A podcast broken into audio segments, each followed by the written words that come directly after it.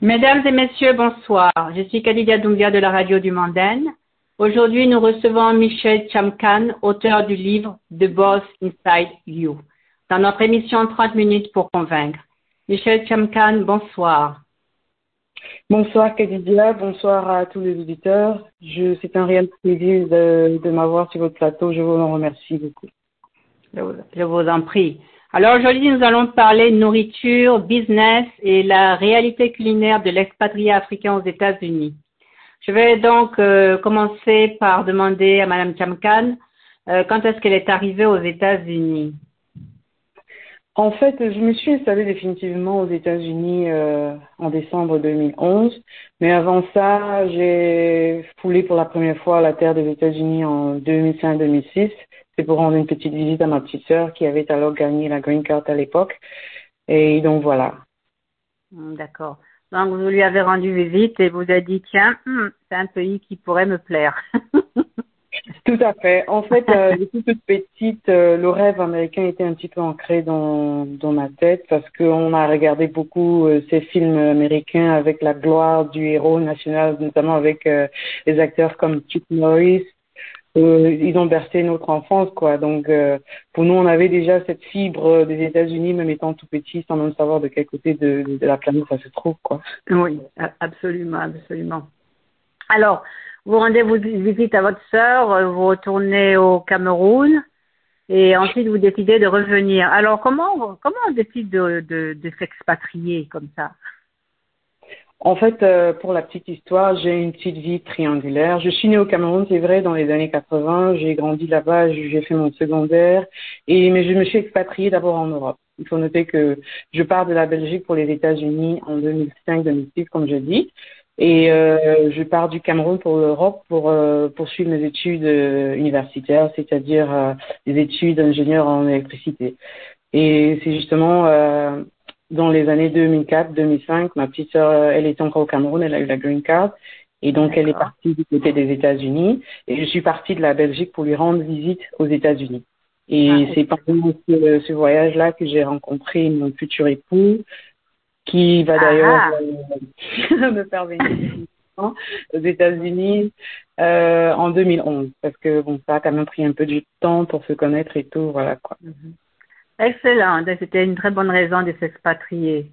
Alors, le choc culturel, le changement, c'est-à-dire que lorsqu'on qu'on rend visite, on vient dans un pays en vacances, ce n'est pas pareil que lorsqu'on s'installe, d'accord?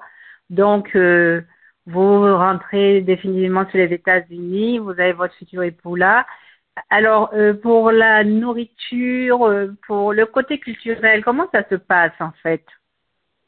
Bon, il faut noter que côté choc culturel, c'était moins choquant pour moi de de rencontrer les États-Unis que de rencontrer l'Europe. Je, je vais, j'arrive en Europe un petit peu très jeune, euh, une jeune adulte, euh, jeune ado qui va poursuivre ses études. Et c'est là où je me, je me confronte un petit peu à d'autres réalités, le racisme, les réalités euh, qu'on ne vit pas en Afrique et surtout pas au Cameroun. Euh, je me rends compte que mes plats que j'adorais, que ma maman me faisait, ou alors ma grand-mère, ma peu grand-mère, père son âme, je peux pas retrouver tous les ingrédients dans les magasins communs que tout le monde fréquente, alors que on a euh, des plats des autres ethnies euh, euh, ou des épices des autres ethnies un peu disponibles partout, comme les Indiens, les Asiatiques. Et donc pour moi, c'est le ça le premier choc culturel. Je me suis dit bon, pourquoi nous on est absent devant la scène? Pourquoi euh, nous, les Africains, on ne peut pas se faire notre place au soleil. Et ça me, ça me lassait un petit peu de devoir euh, aller très loin dans des coins, retrouver des, magasins ou trouver des produits africains parfois pas en très bon état, il faut le dire. Et euh, ça a commencé un petit peu à me tourner dans la tête, quoi. Mais quand je, je vais aux États-Unis pour la première fois, vu que c'est un pays qui est un brassage culturel, un brassage euh, ethnique et un brassage racial, j'ai pas senti ce choc culturel d'un coup parce que bon, je voyais des gens de couleur, même si euh, on n'était pas sur la même longueur d'onde, il faut le dire. C'était des, des purs noirs américains, mais bon, euh, je me sentais moins comme euh, quelque chose comme, comme curiosité quoi. Quand je suis arrivée en Europe, euh, je vivais dans un petit bled, un petit patelin, mais pour nous, on était des, des, des objets de curiosité où des gens venaient parfois nous toucher la peau, Ouais, mais j'aimais pas ça. Il y en a qui me demandaient, mais vous vivez où en Afrique? Je dis, écoutez, je vis dans les arbres, quoi. Tellement ça me fait de, de devoir répondre à ces questions. Donc du coup, pour, pour les États-Unis, non seulement c'était mon pays de rêve depuis mon enfance, mais la transition euh, culturelle s'est passée plus, euh, I mean, smooth, comme on dit. Euh, c'était plus facile pour moi plus facile, par rapport oui. au bloc culturel avec l'Europe. Parce qu'il faut le dire, il y a, euh, il y a des, régions au nord de l'Europe où euh, il n'y a pas beaucoup de, personnes de couleur. Donc euh, voilà un petit peu quoi. Ah oui, absolument, je comprends tout à fait. Alors, euh, euh, comment est-ce que vous avez réussi à équilibrer un peu le côté culinaire? Parce que oui, effectivement, on ne trouve pas tout. Oui, effectivement, il faut aller loin. Bien que maintenant, ça se soit amélioré, mais euh, comment on fait? Est-ce qu'on on, transforme euh, les plats du pays en autre chose pour obtenir un peu ce qu'on veut? Le, truc, c'est que comme j'arrivais pas à trouver ce que j'avais besoin pour faire ma cuisine, j'avais une chance aussi que je me faisais pas mal d'amis. Donc j'ai eu à côtoyer pendant ma vie étudiantine en Europe beaucoup de personnes de nationalités différentes, euh, les Congolais, les Sénégalais, les Marocains, surtout euh, toute la sous-région africaine, quoi. Ce qui fait que j'ai eu à, à, tester un petit peu tous leurs plats et en même temps, je, je cuisinais un petit peu pour eux, pour euh, leur faire goûter euh, la cuisine africaine. Et c'est vrai, comme vous dites, c'était pas facile de trouver ces ingrédients, mais bon, on manageait à pouvoir aller dans dans ces, ces, ces, ces, magasins un petit peu reculés pour pouvoir euh, avoir ce qu'on veut, ou alors euh, la famille en Afrique nous envoyait euh, parfois des colis en, voilà, par DHL ou bien par la poste. quoi. D'accord. Alors, aujourd'hui, aux États-Unis, par exemple, dans la région de Washington, il y a quand même quelques magasins qui, qui vendent certains produits africains, malgré que ce soit euh, la grande inconnue pour d'autres expatriés africains dans d'autres régions de ce pays. Euh, on ne sait toujours, on ne sait pas toujours d'où les produits viennent. On nous dit que ça vient d'Afrique, on accepte parce qu'on n'a pas euh, euh, grand choix. Quel serait votre commentaire sur sur ce point-là? Bah effectivement, comme vous le dites, euh, bon, on est obligé d'aller parfois aussi se ravitailler là-bas. Mais généralement, moi, ce que je fais, c'est que avec les licences que j'ai pu obtenir auprès des autorités, des health departments ici, comme ils appellent, je peux commander euh, mes ingrédients euh, vraiment partis de la source de l'Afrique et puis me sont envoyés ici aux États-Unis. Mais bon, quand je suis en rupture de stock, par exemple, je suis obligée, par exemple, de me rabattre sur ces, euh, ces magasins. Et euh, bon, au niveau de la source, euh, on est obligé de croire hein, parce que c'est ce qu'on a sous la main. Mais je me suis rendu compte, le constat que j'ai fait quand je fréquente ces magasins, c'est que nous, on est un petit peu délaissés à nous-mêmes parce que j'ai l'impression que les contrôles sanitaires ne sont pas faits dans ces magasins-là. Je trouve parfois des, produits euh, qui ont dépassé des dates de péremption ou alors euh, dont euh, la façon de, prendre soin, c'est c'est pas c'est pas ça quoi. Mais bon, nous nous on les, les mange dans notre communauté. Bon, moi pas, mais bon, je vois les gens se l'arracher parce que justement c'est tout ce qu'on a sous la main.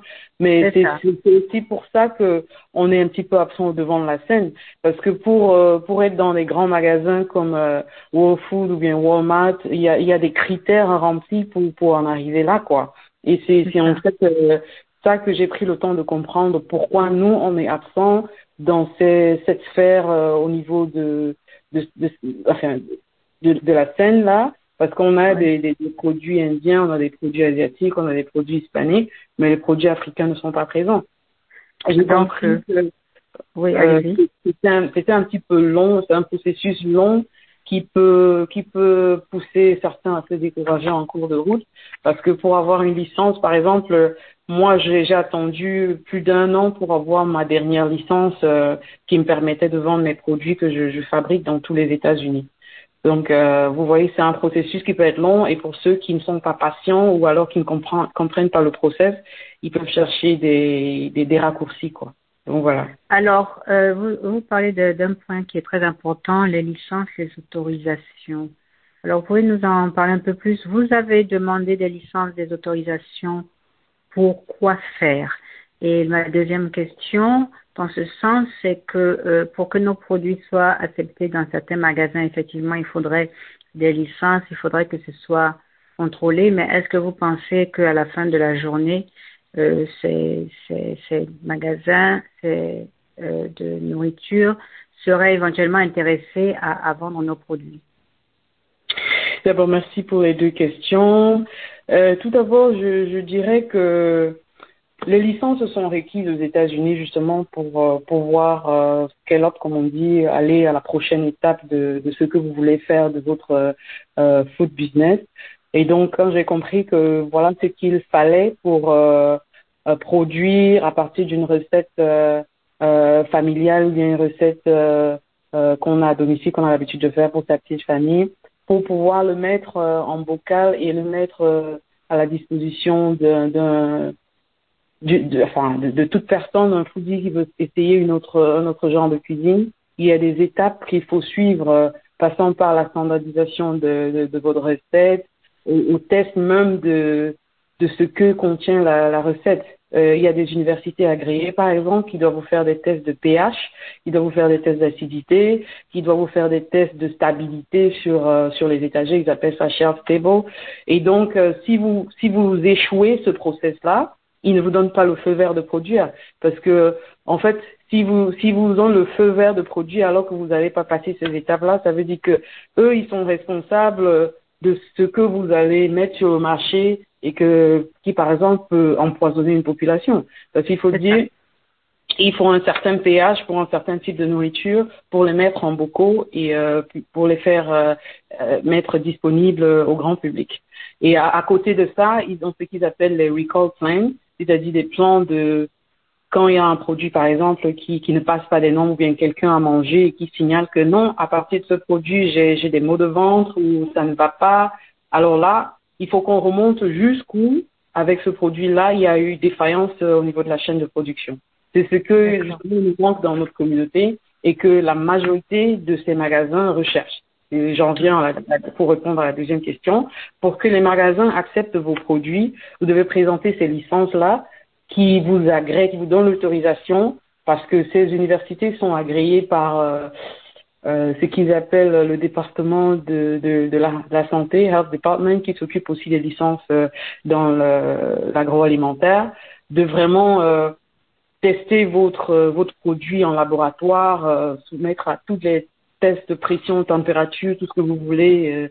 J'ai sorti vraiment un produit qui peut qui qui est libre de de, de toute nuisance à la population, quoi. Donc, une fois que les magasins voient que vous avez cette licence-là, euh, qui ont été, vous avez été approuvé par euh, ces universités, ensuite vous avez été approuvé par le département euh, de la santé qui vous donne la licence définitive. Et euh, parce que pour approuver ça justement, ça passe aussi par euh, tout un process. Hein. On va tester les, ils vont venir, les inspecteurs viennent euh, pour contrôler là où vous produisez.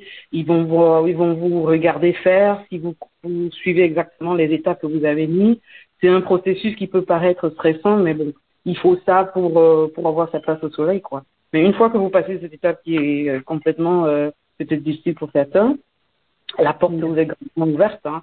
J'ai côtoyé beaucoup de magasins qui m'ont dit, oui, effectivement, vous avez fait une bonne remarque. On a, on a dans les, les, les, rayons internationaux, on n'a pas de produits africains. Et euh, je suis en train de passer les étapes avec eux parce que une fois que vous avez la licence, vous avez votre produit, ils ont le processus interne pour intégrer euh, certains Tout à fait. quoi. Donc, en Alors, interne, euh, justement, je vais maintenant vous demander quels sont vos produits et comment est-ce que vous avez décidé des produits que vous vouliez euh, euh, produire et commercialiser? Pourquoi ces produits en particulier? Donc, euh, quand je décide de créer mon entreprise Tropical Spoon en 2018, euh, l'idée pour moi, c'est de faire un produit qui va réunir toute la sous-région africaine parce que vu mon mon expérience avec et mon exposition à, aux différentes cuisines euh, que j'ai connues en Europe et même ici aux États-Unis, je me suis dit ce qui nous lie tous avec euh, euh, que ce soit de l'Afrique du Nord, l'Afrique du Sud, en passant par l'Afrique de l'Est et de l'Ouest, on a on a tous des plats très épicés en Afrique. Et donc, pour moi, l'idée pour réunir tout ça, c'était de mettre sur pied un premier produit qui était une, une sauce de piment, qui, que tous les Africains ou tous les expatriés pouvaient se retrouver autour. Donc, c'est de là qu'est m'est venue l'idée de, de mettre sur pied euh, mon premier produit. C'est ce qu'ils appellent ici euh, Acidify Food. Donc, euh, euh, ce produit a dû passer, comme je vous l'ai expliqué plus, plus tôt, des tests en laboratoire et euh, ça a été approuvé par euh, le département de la santé et j'ai eu le feu vert pour, pour produire cela. Donc voilà, en gros, vous m'est venue l'idée du premier produit. Le deuxième produit, c'était une vague d'épices secs que j'ai développée dans les années euh, 2019-2000, euh, juste avant la pandémie. Et euh, pourquoi les épices secs Parce que je me suis dit, bon, les épices secs, euh, je peux les produire de la maison. Vous savez, je suis une maman de quatre enfants. Euh, c'est vrai que je suis ingénieur en IT, ingénieur en électricité également, mais j'ai une fille de famille. Et parfois, aller produire euh, dans les, des, des sites industriels, euh, pour moi, c'était un petit peu difficile, quoi. Donc, euh, il fallait que je combine un petit peu euh, tous ces facteurs-là devant moi, la vie de famille, l'entrepreneuriat et la vie d'employé, parce que mon entreprise ne me permettait pas encore de pouvoir laisser tomber ce, ce, ce, travail d'ingénieur et pouvoir me consacrer uniquement à ce travail de chef d'entreprise. Donc, pour pouvoir atteindre mes objectifs, je me suis dit bon, je pouvais produire aussi ceci de la maison et euh, inclure mes enfants parce que quand on a un business qui est euh, qui est basé de la maison, on peut euh, engager ses enfants et les payer à hauteur de 12 000 dollars chaque année. C'est dans les, les, lois fiscales américaines. Je me suis dit bon, je vais prendre avantage de enfin avantage de ça quoi. Et, et voilà l'idée un petit peu derrière la deuxième vague de produits. Ensuite, quand la pandémie a frappé euh, le coronavirus en janvier ou février 2000, euh, ici précisément aux États-Unis, voilà que ça, ça épouse un petit peu l'idée que j'avais. Je dis waouh, maintenant même, euh, je peux même plus aller produire le, le premier produit. oui, parce que tout était fermé, les non-essential business, comme ils disent, euh, étaient fermés. Et donc pour moi, voilà, euh, j'avais décidé de produire la maison et la pandémie est venue confirmer que voilà, c'est ce qu'il fallait faire. bon, malheureusement, mais bon. Euh, et puis je me suis dit, bon, euh, qu'est-ce que je peux faire à côté? Parce que bon, rester à la maison et produire, je travaillais de la maison, mes enfants étaient homeschool et puis toute la pression sur moi a fait que je commençais à gagner un petit peu trop de poids. Et euh, comme nous, on aime manger africain, je me disais, waouh, comment est-ce que je vais perdre de poids? J'ai essayé plein de ça marchait pas. Euh, maintenant, je, traîne toujours tous ces, kilos en, surplus là. Et je me suis dit, bon, comment est-ce que à partir de notre, nos plats africains, on peut faire un régime alimentaire? Parce que j'essaie les régimes avec d'autres trucs comme me propose. C'est, dans mon cerveau, ça passe pas. Et je me suis dit, bon, à partir de nos recettes, nos plats qu'on aime, je vais essayer de mettre sur pied euh, un livre euh, qui va relater certaines recettes de chez nous mais où je vais expliquer aux gens comment est-ce qu'on peut, euh, on peut faire un régime alimentaire, mais en mangeant africain.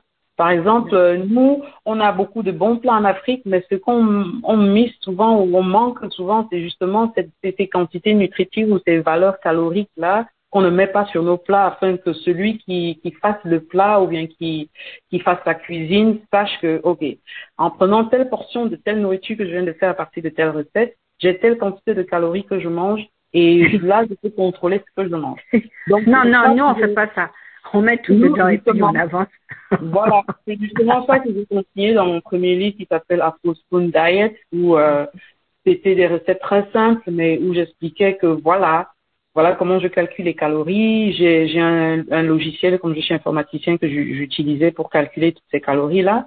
Et euh, à la fin, quand je fais ma cuisine, c'est que bon, si je mange tel plat, je, que je peux pas m'en passer, voilà tel nombre de calories. Au moins, je sais ce que je mange et je peux contrôler. Donc voilà un peu l'idée de lancer mon troisième produit qui était ce, ce, ce, livre de cuisine.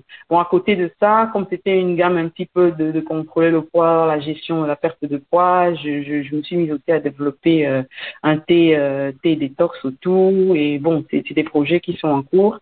Et euh, le, le, plus récent, le plus récent qui est mon quatrième produit, c'est le livre de Boss Inside You toujours pendant cette pandémie-là, euh, il m'est venu aussi à l'idée que bon, le marché du, du, du de la euh, de la nourriture euh, ethnique, comme ils disent, est mhm. ouvert pour les Africains. Mais pourquoi on est absent au devant de la scène? Parce qu'on manque d'informations. On se retrouve souvent en train de fouiller l'information sur Google ou partout à longueur de journée. Et c'est aussi peut-être pour ça que la majorité des personnes abandonnent. Et donc, je me suis dit, moi, je, tout ça, je ne peux pas contenir cette, cette part de marché. C'est une des raisons pour lesquelles je me dis, le jour où je trouverai euh, un investisseur ou un business angel, comme ils disent, euh, je prends, je pense que le projet, ça, ça l'intéressera parce que euh, c'est c'est absent et on connaît qu'il y a des villes cibles où la population immigrée ou africaine elle est très très importante. Et donc, oui. Justement, et il m'est donc venu à l'idée de, de, rédiger ce deuxième livre qui, qui s'intitule The Boss Inside You pour, pour décrire que, voilà, pendant la pandémie, j'ai pu avoir l'idée de créer euh, certains produits euh, à partir des, recettes que j'avais, mais de, du confort de la, ma maison. Voilà les avantages que j'ai en faisant ça. C'est vrai qu'il y a un plafond, une limitation qui est au niveau de, au niveau fiscal qui est à peu près de 25 000 dollars par an. Mais bon, dans le livre, j'explique également comment est-ce que vous pouvez faire euh, pour sortir de là ou pour grandir votre entreprise, quoi. Donc, euh, le livre retrace un petit peu les huit étapes qu'il faut pour lancer son entreprise alimentaire de la maison. Et c'est ça que j'ai noté euh, dans le livre euh, qui s'appelle The Boss Inside il y a, il y a d'autres parties qui arrivent parce que je travaille notamment du côté du real estate parce que moi, en tant qu'expatrié, tout ce que je touche aux États-Unis et qui me prend du temps pour comprendre, je me dis, je vais enseigner ce que j'ai appris aux autres et je, je peux le faire que par, par écrit, quoi. Très bien. En parallèle, j'aide mes enfants et mes deux aînés sont des écrivains. Euh, ils viennent de publier leur livre le troisième aussi. Donc, ils, voient ce que je fais et puis ils ont envie de, de s'y mettre et je les encourage. Et mhm. bon, et je me suis dit, c'est aussi des, des, des, des, idées sur lesquelles je vais travailler à l'avenir parce que euh, dans notre communauté, j'ai aussi remarqué que beaucoup d'enfants sont un petit peu délaissés à eux-mêmes, notamment même de, la cuisine africaine. Je suis en train de créer des kits pour des enfants. Euh, j'ai eu à tenir des groupes sur, sur euh, WhatsApp ou alors, mhm. chaque, chaque samedi, on faisait des zooms où j'apprenais des, des petits enfants à, à vraiment se, se, se, racoler culturellement de la cuisine africaine. Et puis, on, on faisait des séances de cuisine euh, tous les samedis. Et donc, à partir de là, je me suis dit, bon, si on peut créer des, des, des petits, des petits box pour les enfants, euh, ils apprennent à cuisiner. Comme ça, ils, ils gardent cette idée-là que non, il n'y a, il y a pas que le McDonald's ici aux États-Unis. C'est une alternative à ce qu'on on offre nos enfants. Ils grandissent, ils sont un petit peu déracinés de leur culture. Vous avez notre art culinaire aussi, c'est notre identité. Vous voyez un peu. oui, tout à fait. Oui, c'est très important. Euh, à me dire, ok, si j'éduque un enfant, alors euh, il va grandir avec, sachant que mes parents viennent de cette, cette région, mais je sais que dans cette région, voilà le genre de cuisine qu'on peut manger. Euh, il n'y a pas de McDonald's ou alors des Chinese food euh, sucrés, sucrés dans tous les sens. Notre cuisine est, est la meilleure et moi, je, je suis là pour faire, euh, pour faire sa promotion. D'accord. Alors, si je reviens à votre livre The Boss Inside You, donc le l'entrepreneur, le, patron à l'intérieur de vous-même. Euh, Juste la première étape. Quelle serait la première étape euh, pour une personne qui voudrait euh, mettre en place à partir de la maison un business, une affaire qui, qui a trait à la nourriture? Juste la première étape en fait. Merci beaucoup de la question. En fait, la première étape que j'ai ressentie dans le livre, ce n'est pas votre connaissance culinaire, hein, parce que mm. les recettes, ça, ça, part de rien. Ça peut être une inspiration qui vient du jour au lendemain, mais ça part euh, effectivement de, de comprendre votre purpose, c'est-à-dire votre objectif de vie sur Terre. Qu'est-ce que mm-hmm. vous voulez faire? Moi, c'est ça, je me suis assis, je me suis posé la question, euh, qu'est-ce que je voulais faire de ma vie? Moi, mon purpose, par exemple, moi, c'est d'aider les autres. Et comment est-ce que je peux aider les autres? Bon, je, je, je, comment est-ce que je vais dire ça? Ça se manifeste un petit peu dans ce que je fais dans ma cuisine ou alors les livres que j'écris parce que j'essaye de partager ce que je sais ou bien ce que j'ai appris. Donc c'est comme ça que j'ai compris mon purpose. Et, et, vous, vous devez comprendre quel est votre purpose euh, en tant qu'être humain. Quand vous connaissez votre objectif de vie, là, vous commencez à regarder quelles sont vos passions. Vous êtes passionné par quoi? Si c'est par la cuisine, là, vous pouvez allier votre purpose, votre passion. À partir de là, quand vous avez ces deux-là qui mixent ensemble, tout, tout, tout c'est la chimie qui suit, quoi. Mais c'est le premier point. Vous devez comprendre qu'est-ce qui, qu'est-ce qui vous motive quand vous vous réveillez le matin.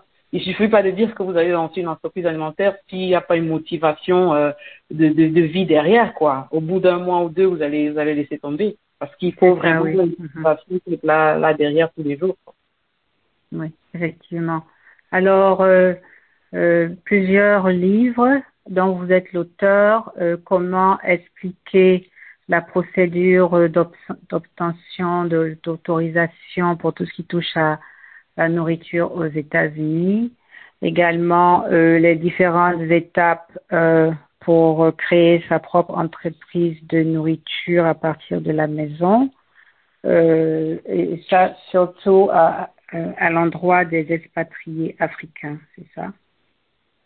Oui, en fait, j'ai ciblé beaucoup les expatriés africains, mais bon, tout n'importe quel foodie hein, de, de n'importe quelle région du monde peut acheter le livre et juste suivre les instructions et, et, et, créer son entreprise, quoi. Moi, pour le moment, comme je suis africain, j'ai commencé dans ma communauté à informer ma communauté à propos de cela. Mais c'est un livre très ouvert, euh, ce n'est pas que pour les Africains, parce que je n'indexe aucun Africain dans le livre je parle de mon expérience personnelle, ce que j'ai fait quand je parle d'une étape ou d'une autre, je, dis concrètement ce que j'ai fait et les résultats qui, qui, ont, qui, en sont suivis, quoi. On fait un peu ça. Alors, euh, euh, votre vision pour euh, ce projet de nourriture, quel serait-il? Est-ce que ce serait un, plus de livres à publier ou une chaîne de distribution dans plusieurs États? Quelle, quelle serait votre vision? Et, et, et aujourd'hui, c'est la deuxième question, comment obtenir vos produits pour ceux qui seraient intéressés? Euh, Merci beaucoup pour la question. Euh, déjà, au niveau de la vision de ce que je vois, c'est de rendre ce produit euh, vraiment disponible sur l'ensemble du territoire américain euh, pour un premier temps. Et ça s'est fait déjà par la licence que j'ai obtenue euh, récemment, euh, signée par le gouverneur du, du Maryland. Donc, avec cette licence-là, je peux vendre mes produits dans tous les États-Unis. Donc, maintenant, la deuxième étape pour moi, vraiment, c'est aller vers ces points focaux-là où on trouve beaucoup de, de nos expatriés ou de, de notre population africaine là et euh, faire la promotion dans ces grands magasins et pouvoir avoir ces produits available euh, à ce niveau-là. En deuxième lieu, j'ai aussi des visions de partenariat. Euh, ça, ça, viendra avec le temps. Mais bon, j'ai un business plan parce que j'ai fait business planning, j'ai un, un solide business plan derrière. Je ne fais pas que dans euh, dans l'alimentaire avec cette vision-là. Comme je l'ai dit, il y a, il y a une vocation d'éducation qui est derrière, éduquer nos petits enfants. Euh, il y a aussi une vision de, de coaching où je peux également coacher tous ceux qui veulent se lancer dans, dans l'entrepreneuriat, qui veulent créer leur business et qui ont besoin d'aide. Euh, et, et, voilà un petit peu pour le moment les, les, les, les gros les gros points derrière quoi. Euh, quant à où est-ce qu'on peut trouver les produits, euh, ils sont disponibles sur, euh, sur mon site web www.tropicalspoon.com et ils sont également disponibles sur Amazon. Donc si vous tapez euh, Michel Chamkamp sur Amazon, on va vous donner la liste de, de, de, mes livres sur Amazon. Mais pour les produits euh, qui sont les épices et puis la sauce de piment, ils sont uniquement disponibles pour le moment sur mon site web.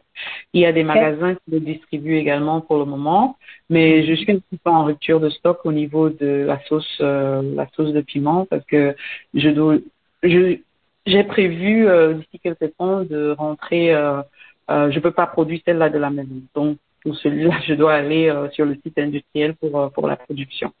Ah mais c'est c'est c'est un, j'ai une bonne nouvelle. Si vous êtes en rupture, c'est que les gens achètent. C'est c'est une très oui, bonne chose. Tout à fait. Justement, quand j'allais dans cette fameuse farmer market, comme les Américains appellent, euh, j'étais la seule noire hein, qui exposait les produits et ça faisait la curiosité partout. J'ai commencé au Massachusetts et quand je suis arrivée ici au Maryland dans, dans les années, euh, il, y a, il, y a, un an ou deux, un an et demi, j'ai fait le farm market de Clarksburg, euh, mm -hmm. tout près de, de, du outlet là. Et donc, euh, tout le monde était curieux, dit, waouh, on n'a jamais vu un Africain euh, ou une Africaine justement. Mhm, mhm. Et donc, c'est bon, euh, moi, j'ai envie d'y arriver. Et donc, en allant là, j'ai eu, j'ai côtoyé beaucoup de gens. C'était même pas les Africains qui achetaient mon produit, pour vous dire. Hein. Mhm. Les gens étaient très curieux de savoir qu'il y avait une autre possibilité que la cuisine ethnique asiatique ou hispanique ou, ou indienne, quoi.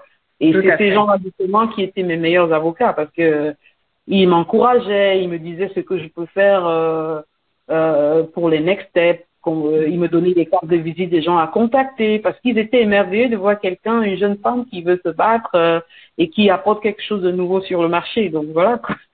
Oui, excellent, excellent. En tout cas, félicitations. Est-ce que vous pouvez répéter un peu plus lentement l'adresse de votre site web, Internet? Oui, bien sûr. C'est www.tropicalpoon.com. Tropical comme euh, le vent tropical, spoon comme en anglais. En, les, deux mots sont collés. .com. D'accord. Excellent. Très, très, en tout cas, je, euh, la radio mondaine vous encourage et parce que non seulement il y a une vision, non seulement il y a un besoin euh, d'aider la communauté, mais aussi il y a du leadership et de l'entrepreneuriat dans tout ce que vous faites. Félicitations en tout cas. Je vous remercie beaucoup. Humblement, merci. C'est une grande opportunité que vous m'avez donnée aujourd'hui de pouvoir m'exprimer sur votre, euh, votre chaîne. Et euh, franchement, je vous en remercie du fond du cœur. Merci oh, beaucoup. il n'y a pas de souci, il n'y a pas de souci. Mesdames et messieurs, je suis Kadidia Doumbia de la radio du Manden. Aujourd'hui, nous recevions Michel Chamkan, auteur du livre The Boss Inside You, dans notre émission 30 minutes pour convaincre. Michel Chamkan, merci encore d'avoir accepté de discuter de votre livre et de certaines réalités auxquelles euh, nous faisons face en tant qu'expatriés africains aux, États-Unis. Merci beaucoup, Khadija. le plaisir est partagé. Merci. Chers auditeurs, l'enregistrement de l'émission sera disponible sur nos supports sociaux habituels. Merci et au revoir. Au revoir.